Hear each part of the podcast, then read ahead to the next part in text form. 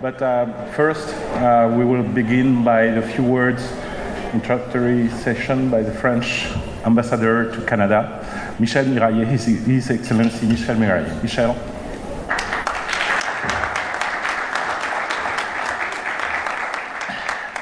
Mesdames et messieurs, uh, chers amis, ladies and gentlemen, I'm, I'm, of course glad to be with you today to open this conference organized by the French Embassy in Business France, the Trade and Investment Promotion Agency of the French government.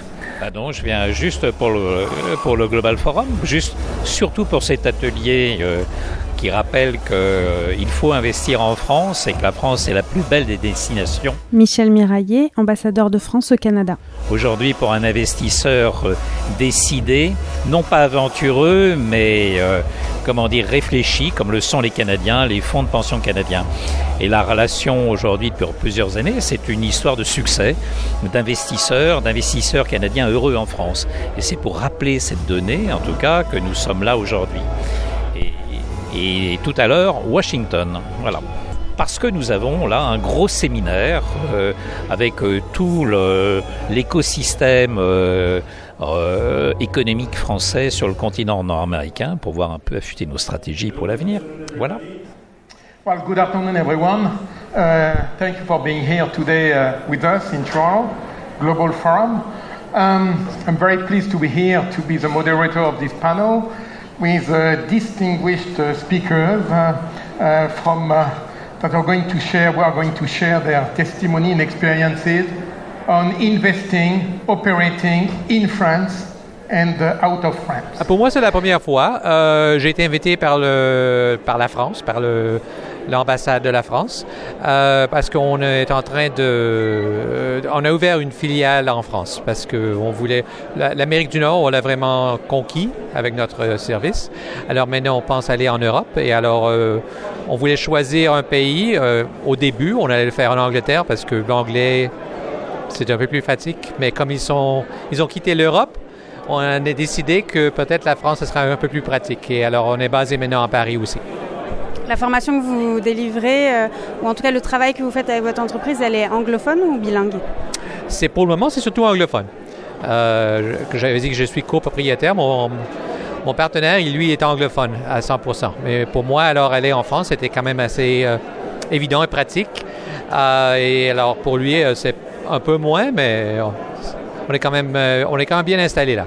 Et du coup, ce que vous allez mettre en place en France, c'est un service en français ou un service en anglais ou les Oui, éventuellement. On a déjà eu des cours en français pour le, marché québécois, euh, mais ça dépend. On a besoin de commanditaires. Les, cours sont gratuits. Alors, on a besoin de commanditaires. il n'y en avait pas de temps qui s'intéressent au marché québécois. C'est vrai que la plupart des architectes des ingénieurs parlent anglais aussi. C'est la même chose aux États-Unis. De temps en temps, il y a de l'intérêt à avoir euh, un produit qui est en espagnol. Et on l'a fait une couple de fois, mais il n'y a pas assez d'intérêt. Peut-être en étant en Europe maintenant, surtout en France, on aurait la possibilité d'avoir tout un, site qui est complètement bilingue, anglais et français. Et euh, on espère, on espère, on verra. Il y a beaucoup de réseautage et il y a beaucoup de conférences. Pour vous, c'est un apport, c'est une vraie rencontre? C'est bien de rencontrer des gens et d'avoir des discussions. Euh, c'est aussi bien des fois de s'arrêter et euh, de penser, de discuter, de respirer un peu.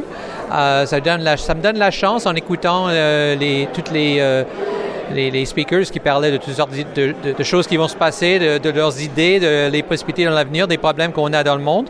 Ça me donne une chance un peu de penser où est-ce qu'on va aller avec notre entreprise. Et des fois, c'est important de faire ça parce que au jour le jour, on n'a pas souvent le temps. On ressort de la motivée, c'était inspirant, c'était bonne équipe. Félicitations.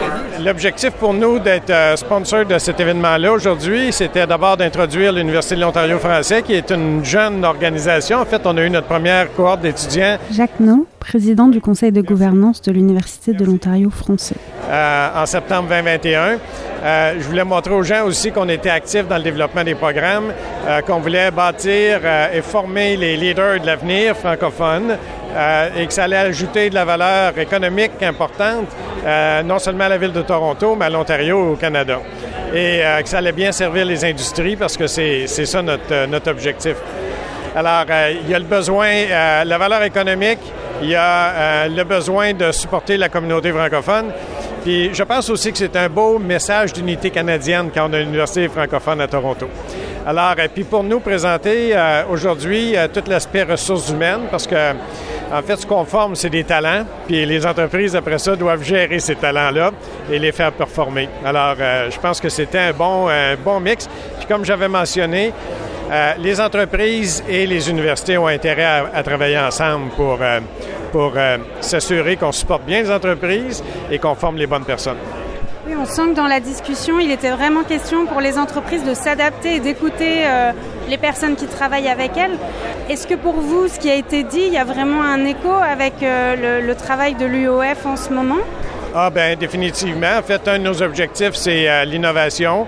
Dans nos programmes, on a un programme de culture numérique, exemple, qui, qui parle beaucoup d'intelligence artificielle parce que c'est important dans nos vies, comment les gens se comportent, euh, essayer de prévenir le, comportement des gens.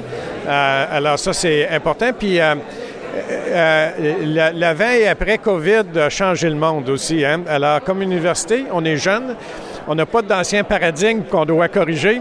Alors, on va de l'avant puis on adopte tout de suite les bonnes méthodes pour l'avenir. Tout est en anglais, mais il y a énormément de présence francophone. Euh, vous, la ressentez et vous voyez euh, des partenaires importants à vos côtés? Vous pouvez me parler de cette présence? Oui, en fait, euh, c'est pour ça que c'est important pour nous d'être ici au Toronto Global Forum parce qu'on a beaucoup de nos partenaires, en fait, là, qui, qui nous supportent, des entreprises qui, qui supportent, qui veulent voir l'entreprise, veulent voir l'Université de l'Ontario français réussir. Alors, et, et, partout où on va, on rencontre tout le temps beaucoup, beaucoup de francophones ou de francophiles qui ont intérêt à à ce qu'on ait du succès, puis euh, qui ont de l'intérêt aussi à ce qu'on développe les bonnes choses pour leurs besoins à eux, que ce soit les entreprises ou les individus. Oui. Merci.